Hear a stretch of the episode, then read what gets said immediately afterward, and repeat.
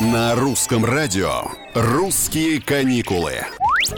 Всем привет, это Петр Кузнецов. Наш турист заново открывает Кавказ. Последние несколько лет это направление вновь востребовано, только вместо привычной классики, Минвод, Кисловодска и Пятигорска Россияне путешествуют по Дагестану и Чечне, осматривают Адыгею и знакомятся с Кабардино-Балкарией. Представьте, недельный железнодорожный круиз вдоль побережья огромного Каспия, мимо горных водопадов и кристально чистых озер.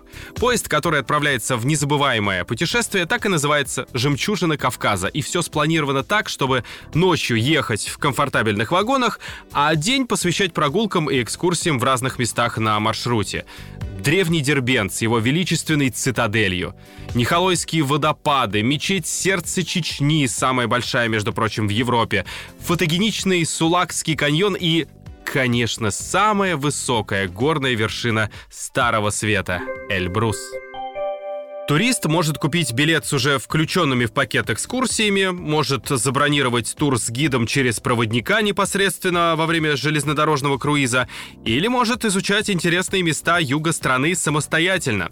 Пассажиры такого поезда, являющиеся членами клуба путешественников, с каждой поездки получают туристические баллы и электронные медали туриста. Их потом можно обменять на эксклюзивные подарки от РЖД или полноценную поездку. То есть каждый четвертый такой круиз, благодаря накопленным баллам, может стать бесплатным. В путешествие на знаменитом поезде «Жемчужина Кавказа» можно отправиться уже 2 мая.